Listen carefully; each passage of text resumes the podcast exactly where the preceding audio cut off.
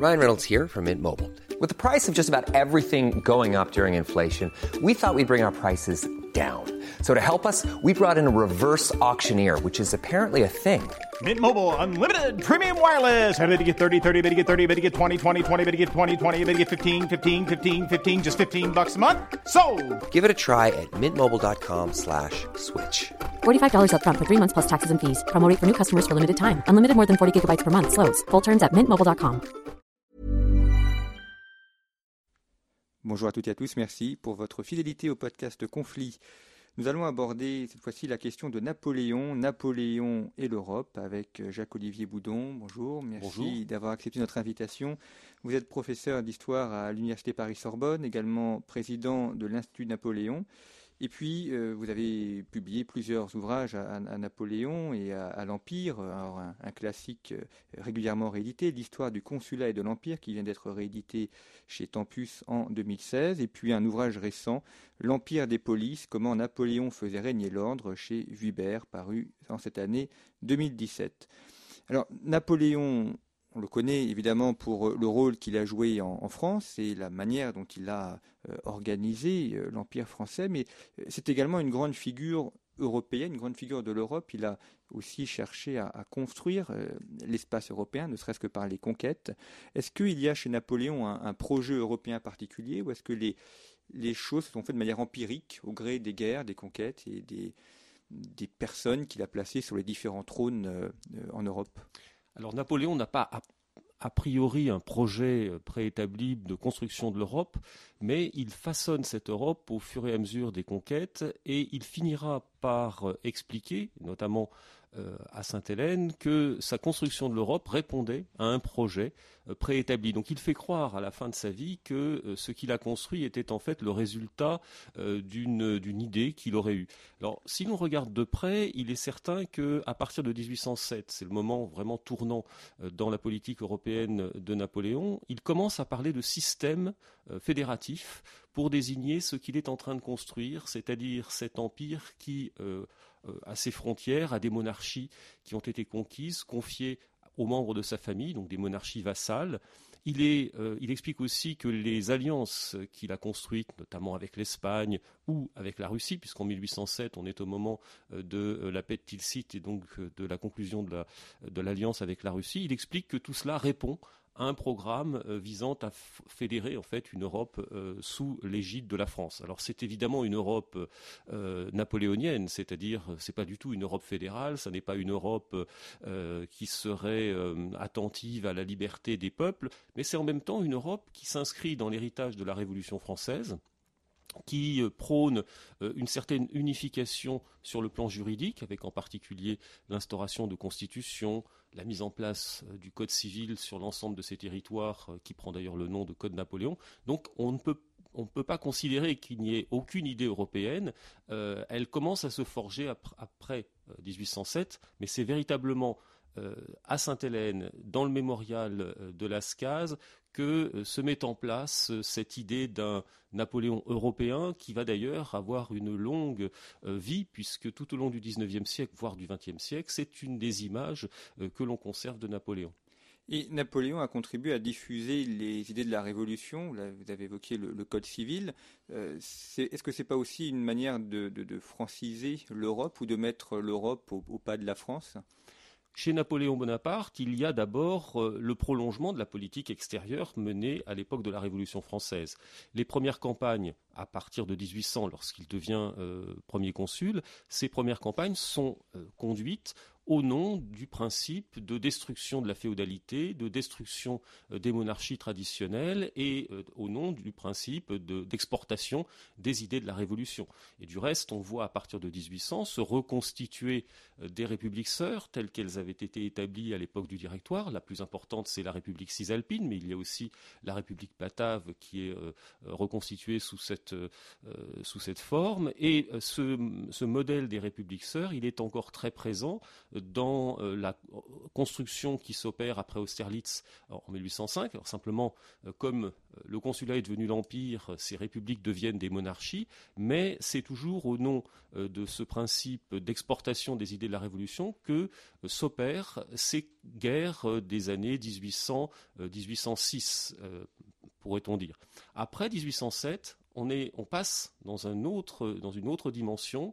Euh, non pas qu'on on abandonne totalement euh, l'idée de l'héritage révolutionnaire, mais on est davantage dans des guerres de conquête qui euh, s'affichent comme telles. L'armée française, le, le, régime napoléonien n'est plus sur la défensive comme il pouvait l'expliquer en 1805.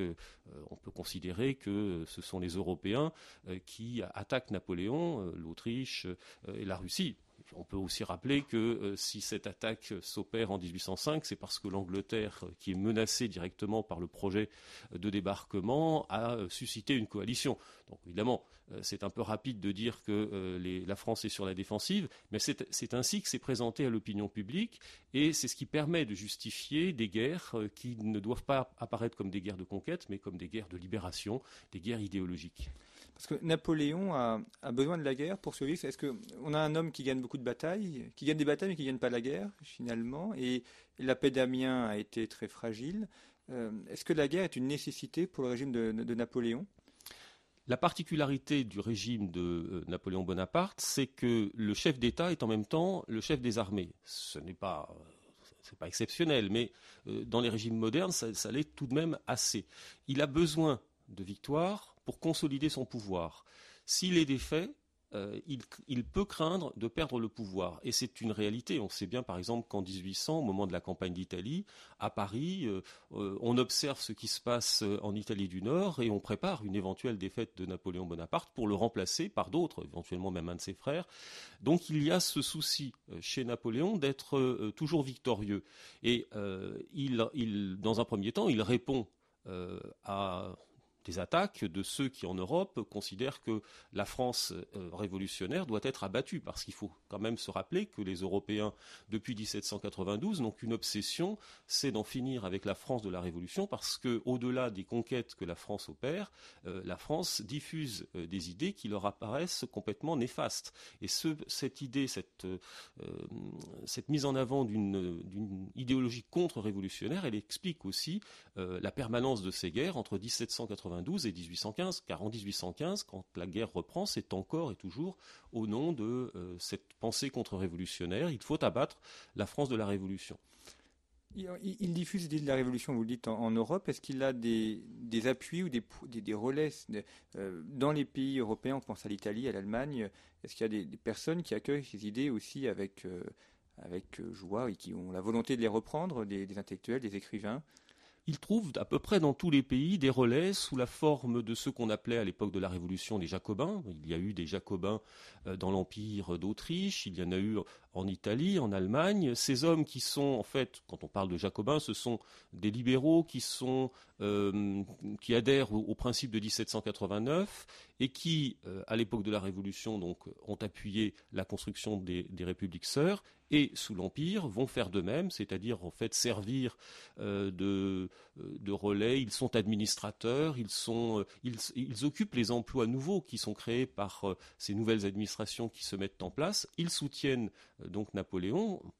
Pourrait les considérer comme des collaborateurs à certains égards, euh, mais vraiment au nom de la défense des principes de 89, euh, euh, un signe qui ne trompe pas, beaucoup de ces hommes, de ces ralliés, figurent dans les loges maçonniques, qui sont un des moyens, un des vecteurs aussi de la diffusion des idées des Lumières. Dans certains pays, la franc-maçonnerie était interdite. Lorsque les Français arrivent, ces loges peuvent s'installer, et on sait que ces loges ont servi de lieu de, de cohabitation d'échanges entre les élites françaises, à la fois les officiers de l'armée d'occupation, mais aussi les administrateurs qu'on envoie de, Paris, et les élites locales. Et puis, il y, a, ce système Napoléon qui est créé, le système napoléonien, où il place ses frères, euh, les membres de sa famille, Murat.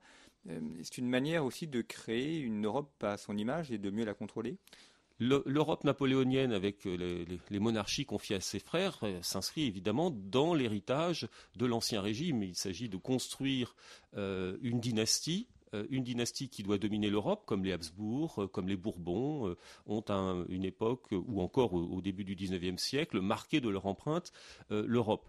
Dans le cas de Napoléon, il opère ce, changement dès la proclamation de l'Empire, d'une certaine manière, puisque c'est avec l'Empire que s'installe euh, la famille Napoléon au sommet de l'État, la reconnaissance des princes euh, de, euh, parmi les frères de, Napoléon. Et dès l'année suivante, donc, en fait, dès le printemps de 1805, lorsque il se fait reconnaître et sacré couronné roi d'Italie, il confie à son beau-fils, Eugène de Beauharnais, le, rôle de vice-roi. On peut dire qu'à partir de là est enclenché ce système qui va le conduire à nommer en 1806 euh, Louis euh, roi de Hollande, son frère aîné Joseph, euh, roi de Naples, son beau-frère Murat et sa sœur Caroline, grand-duc de Bergue et de Clèves, et puis l'année suivante, ce sera Jérôme en 1807 qui devient roi de Westphalie. sans parler d'Elisa, duchesse de, Luc et de Piombino. donc, en, effet, les territoires conquis, ces monarchies vassales, passent entre les mains des membres de la famille de Napoléon, à une exception près, c'est celle de Lucien, euh, le rebelle en quelque sorte, qu'il avait beaucoup aidé au moment du coup d'État du 18 Brumaire, mais qui s'est fâché avec euh, Napoléon et qui est parti en quelque sorte en exil à Rome. il y a une, ambiguïté ou un paradoxe chez Napoléon, c'est qu'il est euh, à la fois celui qui porte les idées de la Révolution, et en même temps, il, rétablit aussi un ordre assez traditionnel, vous l'avez dit, l'histoire des monarchies. il, épouse aussi une princesse autrichienne, donc il se replace dans la continuité des rois de France. Euh, tout en adhérant aux idées révolutionnaires, un élément qui est parfois un peu difficile à, maîtriser, c'est deux contraires. Il restaure incontestablement la monarchie. Hein. Quand, il, fonde l'Empire en, 1804, c'est une nouvelle monarchie, mais ce n'est pas exactement la monarchie d'Ancien Régime. Il s'en rapproche euh, et il en copie euh, les, modèles. Quand il rétablit une cour, par exemple, qui est une cour fastueuse, euh, il se place dans le prolongement de la monarchie des Bourbons. Mais en même temps, cette cour n'a rien à voir avec celle des Bourbons. C'est une cour qui est beaucoup plus politique, qui est formée non pas de courtisans venant de toute la France pour faire allégeance au roi, euh, et que le roi attire à lui parce que c'est un moyen aussi euh, de ne pas, euh, ne pas voir se construire d'opposition, la cour de Napoléon, c'est essentiellement une cour administrative, c'est-à-dire formée des hauts fonctionnaires de l'État, une cour qui s'ouvre à l'Europe avec les, les, diplomates, une cour très militarisée à certains égards, et une cour qui sert de vitrine au régime de Napoléon, ce qui est tout à fait différent de ce que pouvaient être les autres cours européennes. Mais c'est un, fait qu'on euh, est bien dans l'héritage de euh, la monarchie, parce que Napoléon estime au début du XIXe siècle que seule la monarchie euh, peut être un régime viable dans une Europe monarchique. Vous avez évoqué également le, tournant de 1807, donc la, mise en place du, blocus européen. là aussi, il y, a, y, a, la volonté de créer un ordre continental face à cette Angleterre, cette puissance thalassocratique et à partir de là, c'est une course en avant. Napoléon est sans arrêt obligé de, partir en guerre pour maintenir un blocus que les, États ne respectent pas. Oui, 1806-1807 euh, marque incontestablement un tournant. Jusque-là, on est dans la configuration que l'on a expliquée, de construction d'un empire euh, qui s'appuie sur des monarchies euh, vassales. À partir de 1806, donc novembre 1806, Napoléon décrète le blocus des îles britanniques. En réalité, euh, il n'a aucun moyen, il n'a pas les moyens, euh, il n'a pas la flotte nécessaire pour aller bloquer les côtes euh, anglaises, mais il peut fermer les ports de l'Empire pas tellement les ports français qui l'étaient déjà, qui étaient déjà sous blocus de la flotte britannique, mais les ports du reste de l'Europe. Et dès lors, son obsession sera d'intégrer le plus grand nombre de pays à façade maritime dans son dispositif de guerre économique contre l'Angleterre. Alors cela se traduit par exemple dès 1807, lors de la paix avec euh, la Russie, l'un des, euh, programmes euh, du traité de Tilsit, c'est d'entraîner la Russie dans la guerre économique contre l'Angleterre, puisque la Russie s'engage à euh, fermer euh, ses frontières aux produits anglais et elle va même plus loin puisqu'elle va euh, s'engager aussi, par exemple quand elle fait la conquête de la Finlande, elle, entraîne la Finlande d'une part et la Suède d'autre part, parce que la Finlande appartenait à la Suède, dans le blocus continental. Donc par des effets dérivés, Napoléon y parvient. Et de son propre fait, il va avoir une double politique, politique de conquête ce qui est, nouveau parce que jusqu'à présent, les conquêtes qu'il a accomplies étaient toujours euh, faites à l'issue de guerres euh, déclenchées par d'autres. Mais avec la euh, guerre d'Espagne en 1800, fin 1807-1808, avec la guerre d'Espagne, on est dans un autre projet. C'est la décision de s'emparer d'un pays, voire de deux, avec le Portugal, pour imposer le blocus au sud de l'Europe, puisque c'est par la péninsule ibérique que continue à transiter une partie des produits anglais.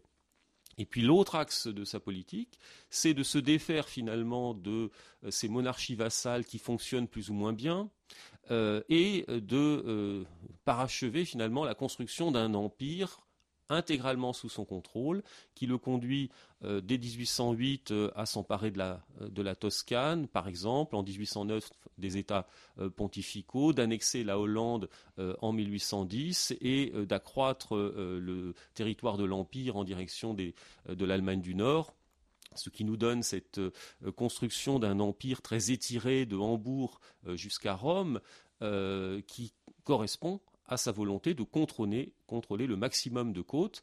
Euh, si on ajoute euh, le, royaume de Naples, les provinces illyriennes qui permettent le contrôle euh, de l'Adriatique, bien sûr le royaume d'Italie qui est conservé, on a là une nouvelle configuration de l'Europe qui a été voulue pour euh, combattre euh, l'Angleterre sur le terrain économique. Et, pourtant, les Anglais arrivent à, percer le blocus, où il y, a, de la contrebande évidemment qui se, développe.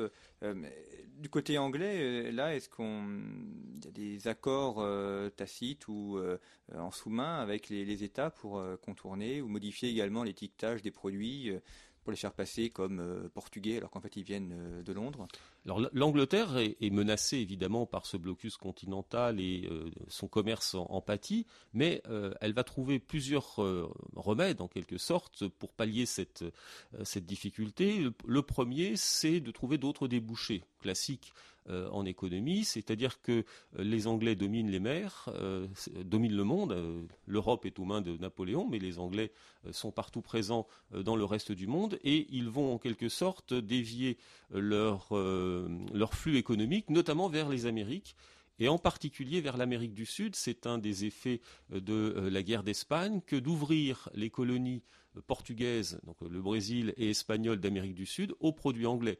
Euh, hum, l'exclusive qui prévalait jusqu'alors euh, explose et l'Angleterre peut s'ouvrir de nouveaux marchés. Par ailleurs, elle va également euh, commercer davantage avec, avec l'Asie.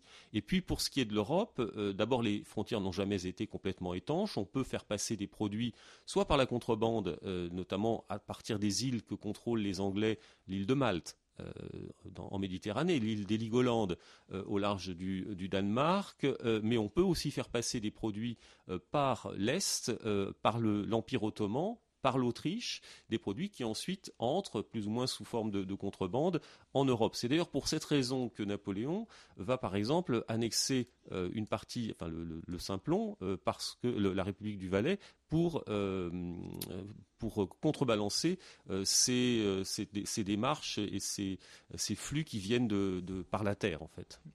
Et, euh, alors, comment fait Napoléon pour, pour conquérir autant de territoires? Parce qu'il faut une puissance militaire importante. Est-ce qu'il y a, bon, il a un côté assez génial, évidemment, dans sa manière de, de penser des armées, mais en termes de, matériel, en termes d'hommes, euh, est-ce que la, la, France avait réellement une puissance euh, si importante qu'elle arrivait à, à gagner toutes ces batailles et à contrôler un territoire aussi important La grande force de Napoléon, c'est une armée de conscription héritée de la Révolution française, c'est-à-dire euh, qu'il dispose d'un réservoir quasi inépuisable d'hommes, euh, puisque tout homme euh, qui atteint l'âge de 20 ans est susceptible d'être mobilisé. Alors, ça ne sera pas le cas euh, notamment au début de la période, puisqu'on on sait que dans les premières années, il y a simplement 30% d'une classe d'âge qui part à l'armée, mais à la fin de l'Empire, euh, cette proportion peut atteindre 80%, c'est-à-dire que pratiquement tous les jeunes gens euh, en état de, combattre, qui ne soient pas ni trop petits ni, ni infirmes, vont partir à l'armée. Donc ce réservoir, qui finit par, malgré tout par s'épuiser, ce réservoir explique la construction d'une armée qui va atteindre à son sommet, c'est-à-dire autour de, 1812, plus d'un million d'hommes. Euh, pas tous réunis ensemble, mais euh, un million d'hommes, c'est beaucoup pour, euh, et c'est ce qui explique que cette armée puisse à la fois partir conquérir la Russie et en même temps être une force d'occupation dans la plupart des États européens. Une armée qui à côté du, vivier que constitue la population française, va aussi bénéficier de l'apport des, États européens, puisque le projet de si on peut parler de projet d'unité européenne euh, de Napoléon, s'appuie aussi sur la mobilisation des forces euh, militaires des autres pays, souvent, pas toujours, avec le système de la conscription qui permet de, recruter des Allemands, des Italiens, des Polonais et même des Espagnols qui vont former cette armée qu'on va finir par appeler en 1812 l'armée des 20 nations. Et ça représente pratiquement 50% à un moment donné, euh, au plus fort de, cette, de cette armée napoléonienne, 50% des forces engagées, ce qui est tout à fait important. Et ils ne se révoltent pas parce que leur, intérêt pour ces Espagnols, ces Allemands, est de, de, ne pas combattre finalement et de faire que le, Napoléon n'est plus cet outil militaire? Alors il y a eu euh, bien sûr euh, des contestations qui se traduisent d'abord par l'insoumission, c'est-à-dire le refus de partir, par la désertion. Une fois que les soldats sont enrégimentés, euh, ils quittent leur poste. Ça concerne aussi bien des Français d'ailleurs que des étrangers. Ça c'est un phénomène que l'on observe assez communément. Mais ils sont finalement assez régulièrement remplacés. Et euh, on observe aussi, alors ça dépend des pays, il y a des pays, des, populations qui sont plus ou moins euh, qui acceptent plus ou moins le, joug napoléonien. Les Italiens sont plus, réticents. Les, les Allemands, en revanche, euh, finalement, retrouvent une tradition d'engagement de mercenaires qui explique que bon, ils combattent euh, pour Napoléon comme ils auraient pu combattre pour euh, le roi d'Angleterre ou, un prince allemand. Donc, le sentiment national qu'on a décrit comme un, des éléments de, expliquant les, retournements de, de, la fin de l'Empire est une réalité, mais c'est tardif. C'est à partir de surtout 1813. Auparavant on voit des hommes qui peuvent d'ailleurs combattre pour les uns pour les autres. C'est assez frappant quand on observe le, phénomène des prisonniers de guerre, euh, qui sont plusieurs dizaines de milliers, qu'on retourne. Euh, la France va employer des Allemands, des, Italiens, euh, comme dans, enfin, dans des légions qui sont créées pour cela, mais c'est vrai aussi des autres pays. On va voir par exemple des soldats français qui sont employés dans les armées espagnoles, par exemple, à partir de 1808 vous évoquiez, Jacques-Olivier Boudon, la question du, sentiment national. C'est aussi un élément important de, Napoléon, ce qu'il a contribué à, diffuser en, Europe. Euh, sentiment national diffusé en, Allemagne, en, Italie, en, Espagne. Est-ce qu'il n'est pas aussi à l'origine de la création des États-nations tels qu'on les a connus au XIXe siècle? Alors, il suscite par euh, ses conquêtes un rejet incontestablement dans un certain nombre de pays.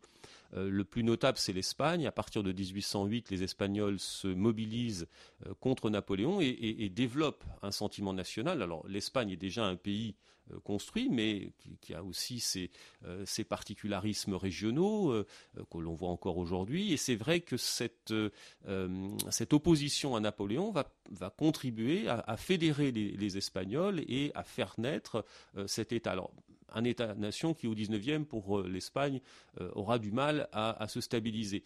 Dans les autres pays, le mouvement est également euh, évident il est souvent complexe. Si on prend le cas de l'Italie, euh, en Italie, le mouvement unitaire euh, part d'abord euh, des, Jacobins qui auraient souhaité que Bonaparte, au moment de la campagne d'Italie de 1796-97, favorise l'unité italienne. Ils vont pousser ce projet encore sous l'Empire, projet qui est du reste repris par le beau-frère de Napoléon, Murat, roi de Naples, qui va s'emparer de cette idée unitaire et c'est lui qui va essayer finalement de fédérer ces anciens Jacobins italiens euh, autour de lui pour favoriser l'unité italienne. Donc le sentiment est bien présent, euh, on, le voit s'amorcer, euh, pas forcément toujours contre Napoléon, mais en, parallèle finalement à, ce qui, cette, ces guerres d'occupation et de conquête.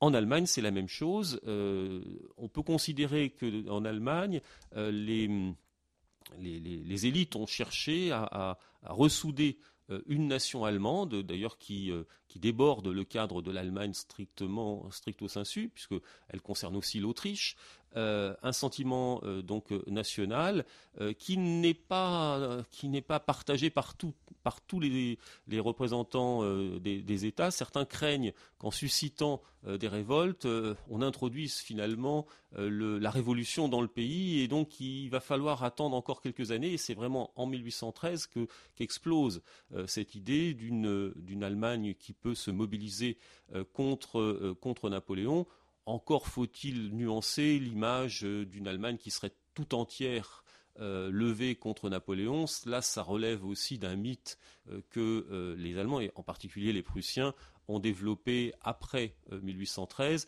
pour expliquer a posteriori euh, que euh, l'unité allemande euh, démarrerait en quelque sorte dans la lutte contre l'armée de Napoléon.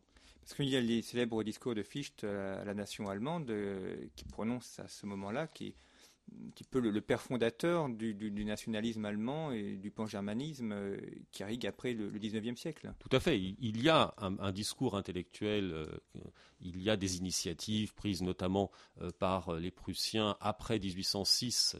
la défaite de Jena est un choc pour la Prusse et les efforts de régénération du pays qui sont enclenchés après 1806 sont, tout à fait réels et la fondation de l'université de, Berlin, dont Fichte est un des professeurs, illustre cette volonté de préparer la revanche en, quelque sorte sur le plan militaire avec des réformes euh, qui sont conduites alors, mais aussi sur le plan intellectuel en donnant aux, Prussiens d'abord et aux Allemands ensuite un, corpus idéologique pour justifier cette, reprise de la guerre et cette volonté d'en finir avec la France de Napoléon qui du fait arrivera 70 euh, ans plus tard quasiment. Euh, la Prusse vainquant euh, Napoléon III, cette fois-ci le, neveu. De fait, la Prusse, qui, à l'époque napoléonienne, apparaît comme l'un des États les plus puissants de la région, va s'imposer au, fil des, décennies comme l'élément moteur de, de l'unification allemande. Et de ce point de vue-là, c'est vrai que son son alliance avec la Russie à partir de 1813 euh, l'a fait comme alliance qui avait déjà été construite en, 1806, mais l'a fait basculer dans ce, dans ce rôle euh, de moteur de l'unité allemande. On évoquait effectivement la, montée de la Prusse. Il y a un autre État qui, lui, semble en revanche sur la pente plutôt descendante, c'est l'Empire euh, d'Autriche. Alors il y a, l'alliance avec la France, mais les Autrichiens jouent un rôle moins moteur, peut-être dans l'opposition à Napoléon. Il semble dépassé par la Prusse, euh, euh, un État qui est fragile aussi, euh, de par son, son immensité. Est-ce que l'Autriche était encore à cette époque-là le, grand empire qu'on avait connu encore 30 ou 40 ans avant? Alors c'est un des États qui a été les plus constants dans sa lutte contre Napoléon, puisque euh, finalement, 1800, si on, si accepte les, guerres de la période révolutionnaire, 1800 euh, c'est la guerre, euh, le prolongement de la guerre contre, contre Bonaparte, 1805 la campagne qui va conduire à, à Austerlitz, 1809 une reprise de la guerre voulue par les Autrichiens qui finalement sont presque seuls à entrer en, conflit puisque les Prussiens ne les suivent pas. Et, enfin, euh, euh, l'alliance de, 1813 avec l'ensemble des Européens fait que après l'Angleterre, c'est l'Autriche qui a été la plus constante dans son opposition euh, à Napoléon avec évidemment des périodes de, pacification, dont la plus importante est celle qui suit la campagne de 1809 et qui se prolonge dans le mariage dit autrichien entre Napoléon et l'archiduchesse Marie-Louise. Alors, à certains égards, l'Autriche, bien sûr, a, pâti, puisque toutes ces campagnes militaires, jusqu'à la dernière, se traduisent par des pertes territoriales importantes, par l'obligation de verser des indemnités de guerre également très importantes. Donc ça affaiblit le pays, incontestablement. En même temps, le jeu joué par exemple par Metternich, qui devient chancelier et qui va s'imposer comme l'homme fort de l'Autriche à la fin de la période, euh, permet à l'Autriche de jouer un rôle central au moment des négociations de paix. C'est tout de même à Vienne que se réunit le Congrès euh, autour euh, de, de l'empereur d'Autriche et du chancelier Metternich. Et c'est finalement euh, ce sont les Autrichiens qui, d'une certaine manière, étant en position centrale entre les Prussiens, les Russes et les Anglais, imposent leur euh, euh, vision de la reconstruction de l'Europe, avec cette idée d'une Europe des souverains gendarmes qui va lutter contre toute reprise de la Révolution. C'est à Vienne que cela se traduit. Et puis, sur le plan territorial et, finalement stratégique, l'Autriche sort de la période euh, recentrée d'une certaine manière au centre de l'Europe avec euh, une orientation plus méridionale en direction des Balkans, euh, et là encore en restant une puissance plurinationale complexe à gérer, mais plus homogène d'une certaine manière, en tout cas sur le plan territorial. L'autre ou un des autres grands États, c'est la Russie. Est-ce que d'une certaine manière, la, période napoléonienne ne fait pas rentrer la Russie dans, l'Europe Cette fois, elle a toujours été un petit peu à l'extérieur? Bon, Pierre le Grand a, essayé, certes, mais là, elle, y entre de plein pied de par les guerres. Puis Napoléon a même longtemps espéré épouser la, sœur, la sœur du tsar, qui aurait fait une alliance euh, franco-russe dire assez intéressante au niveau géopolitique. Euh, est-ce que donc qu'en dit de, de, cet État qui, ainsi euh, semble entrer dans le concert européen? Alors la Russie est en effet la principale bénéficiaire des guerres de la Révolution et de l'Empire. D'abord parce que à l'époque de la Révolution, alors que Catherine II est très hostile à ce qui se passe à Paris, euh, sa principale préoccupation, c'est d'accroître son territoire. Et c'est euh, au début de la Révolution, il ne faut pas l'oublier, que euh, la Pologne finit d'être complètement dépecée au profit pour l'essentiel de, la Russie, même si la Prusse en, conserve une partie. par la suite, l'arrivée de la Russie dans les guerres napoléoniennes, c'est-à-dire à partir de 1798, pour des raisons cette fois-ci qui sont liées à la menace que font peser les Français sur l'Empire ottoman aux yeux des Russes, leur chasse gardée, puisqu'ils ils visent évidemment toujours euh, les détroits, euh, Constantinople, et qu'ils ne souhaitent pas que les Français euh, s'imposent, viennent perturber un jeu qui, qu'ils pensent être le leur. Donc la Russie va incontestablement s'inviter dans les affaires européennes. Elle l'avait déjà fait avec la question polonaise, elle le fait encore davantage euh, au début du XIXe siècle, et euh, donc elle est présente, bien sûr. Les, dernières victoires, euh, les dernières campagnes de la période sont menées en grande partie par des forces russes, parce que les Russes ont aussi une armée puissante, parce qu'Alexandre, après 1812, a décidé de, mettre un terme à la, à, la, puissance de Napoléon. Il en fait une question presque personnelle. Donc les Russes euh, vont être très présents surtout en 1814, mais il y a aussi euh, des raisons territoriales, c'est que euh, la, Russie, finalement, à l'issue des guerres de la Révolution et de l'Empire, s'est décalée, a, vu son centre de gravité se déplacer vers l'ouest, euh, la conquête de la Pologne euh, est parachevée en 1815 avec euh, l'attribution d'une grande partie de la Pologne prussienne, ce qui formait le duché de Varsovie, à la Russie, qui désormais est présente à Varsovie, ce qui n'était pas le cas avant. Il y a eu la conquête de la Finlande en 1809. Il y a la poussée vers les provinces roumaines également, qui font que la Russie est de plus en plus européenne en 1815. Et puis, il y a sa participation à, Vienne, et puis effectivement, après, euh, tout au long du, XIXe siècle, euh, le, rôle important qui est le sien. Et puis, peut-être dernier état, si on fait ce petit euh, panorama des, États européens contre Napoléon, l'Angleterre, on l'a un peu évoqué avec la question du blocus.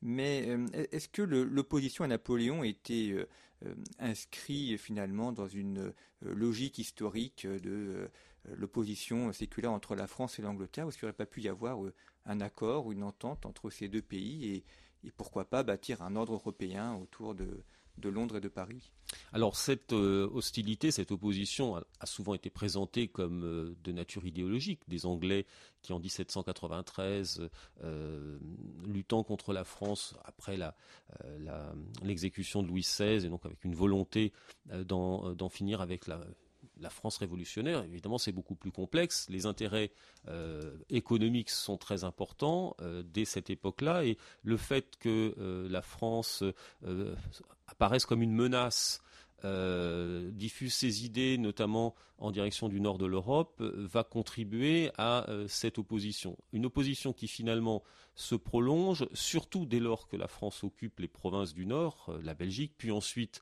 la Hollande. Pour les Anglais, c'est un casus belli sur lequel ils ne peuvent pas revenir. Et ce qui est d'ailleurs étonnant, c'est qu'en en 1802, au moment de la conclusion de la paix d'Amiens, euh, les Anglais ont accepté euh, cet état de fait, euh, mais qui ne pouvait être que provisoire en réalité, puisque leur, volonté de, ramener un, ordre européen fondé sur un équilibre des puissances est, est détruit très rapidement. L'Angleterre, qui d'une certaine manière est, aussi un des grands bénéficiaires de la période de la Révolution et de l'Empire. Sur le plan territorial, ça n'apparaît pas de façon majeure, encore qu'elle conserve certaines des conquêtes euh, de la période, euh, les Ilioniennes, Malte euh, mais aussi et surtout parce qu'elle impose finalement une nouvelle lecture des relations internationales avec cette idée de liberté des mers, cette idée de, liberté des, grands fleuves aussi, et, elle impose sa puissance maritime qui, s'est construite aussi dans la guerre contre la France euh, les deux marines, les deux flottes sont à peu près équivalentes à la fin du XVIIIe siècle. La disproportion est, totale en 1815. Effectivement, la destruction de la flotte française est probablement euh, ce qui a le plus aux Anglais. bon, il y a évidemment Trafalgar, mais enfin, déjà avant, la, marine française était en, déclin. Elle était euh, très affaiblie pendant la, Révolution française. Euh, l'affaiblissement se prolonge, euh, notamment avec la défaite de Trafalgar, même s'il faut rappeler quand même que Napoléon a eu une politique de reconstruction de la flotte qui fait qu'en 1814, cette flotte peut tout de même aligner pas loin de 100 vaisseaux, ce qui n'est pas négligeable. Mais entre-temps, les Anglais, eux, ont euh, largement accru leur potentiel. D'abord parce qu'ils se sont emparés de nombreux vaisseaux euh, français, puis parce qu'ils ont mené une politique de construction également très importante.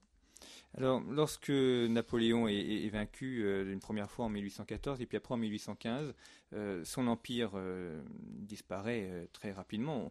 On, a l'impression qu'on revient à l'ordre ancien, mais ce n'est pas tout à fait le cas, parce qu'en réalité, ces décennies de guerre ont, fortement marqué le continent. Si on fait un, bilan de l'épisode napoléonien, qu'est-ce qu'il reste finalement de, cette aventure napoléonienne en Europe? Alors pour l'Europe, euh, d'abord il y a une reconfiguration qui est évidente.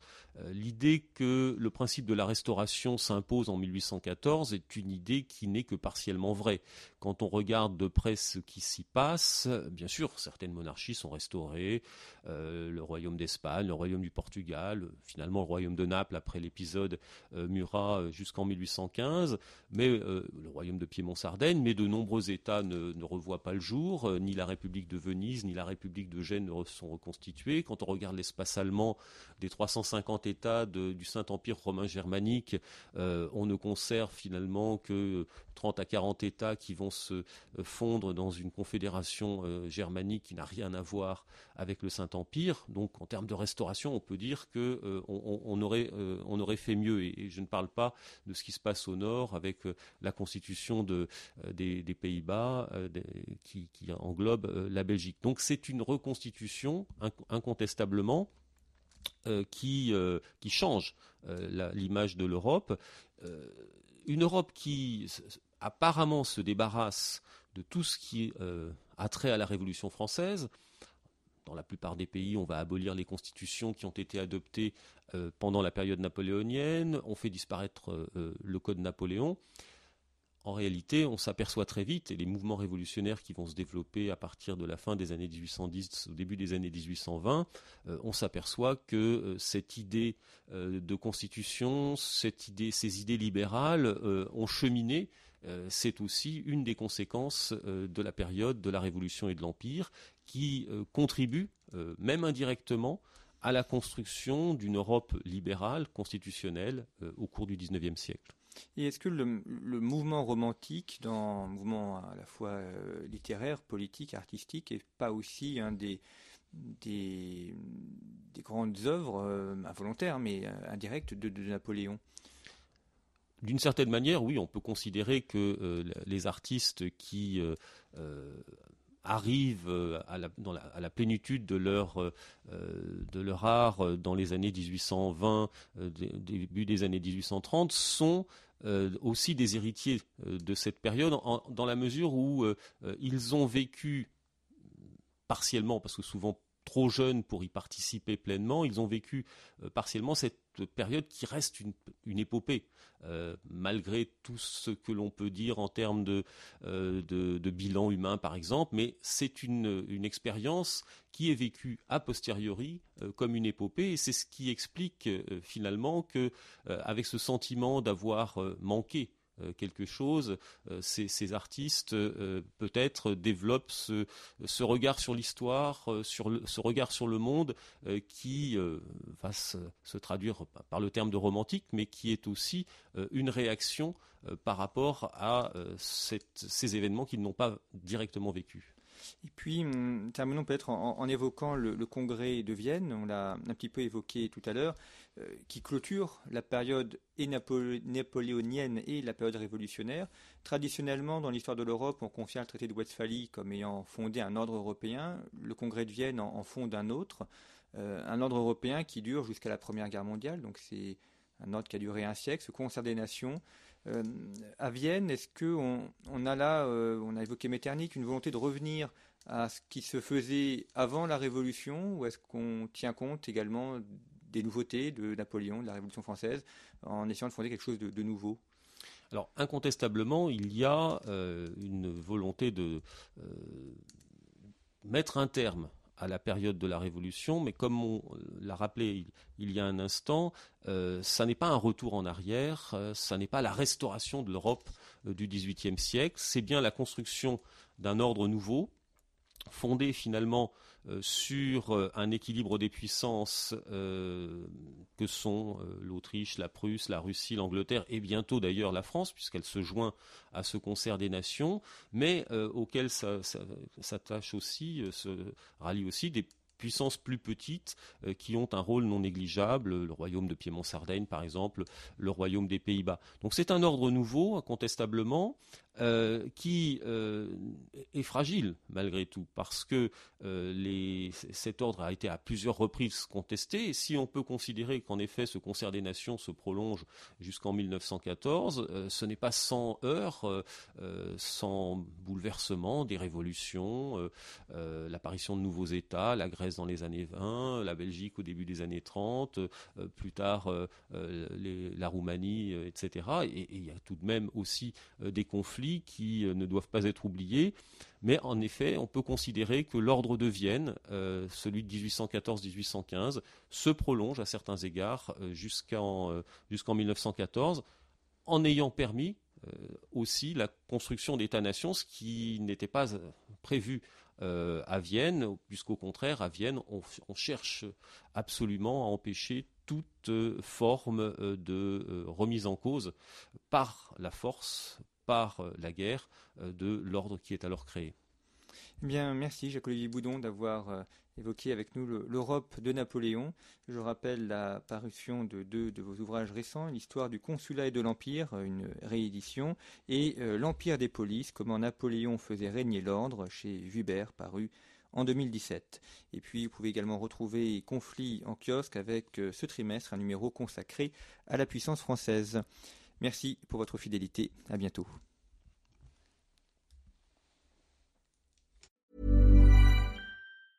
Mom deserves the best, and there's no better place to shop for Mother's Day than Whole Foods Market. They're your destination for unbeatable savings, from premium gifts to show-stopping flowers and irresistible desserts. Start by saving 33% with Prime on all body care and candles. Then get a 15-stem bunch of tulips for just $9.99 each with Prime. Round out Mom's menu with festive rosé, irresistible berry chantilly cake, and more special treats. Come celebrate Mother's Day at Whole Foods Market.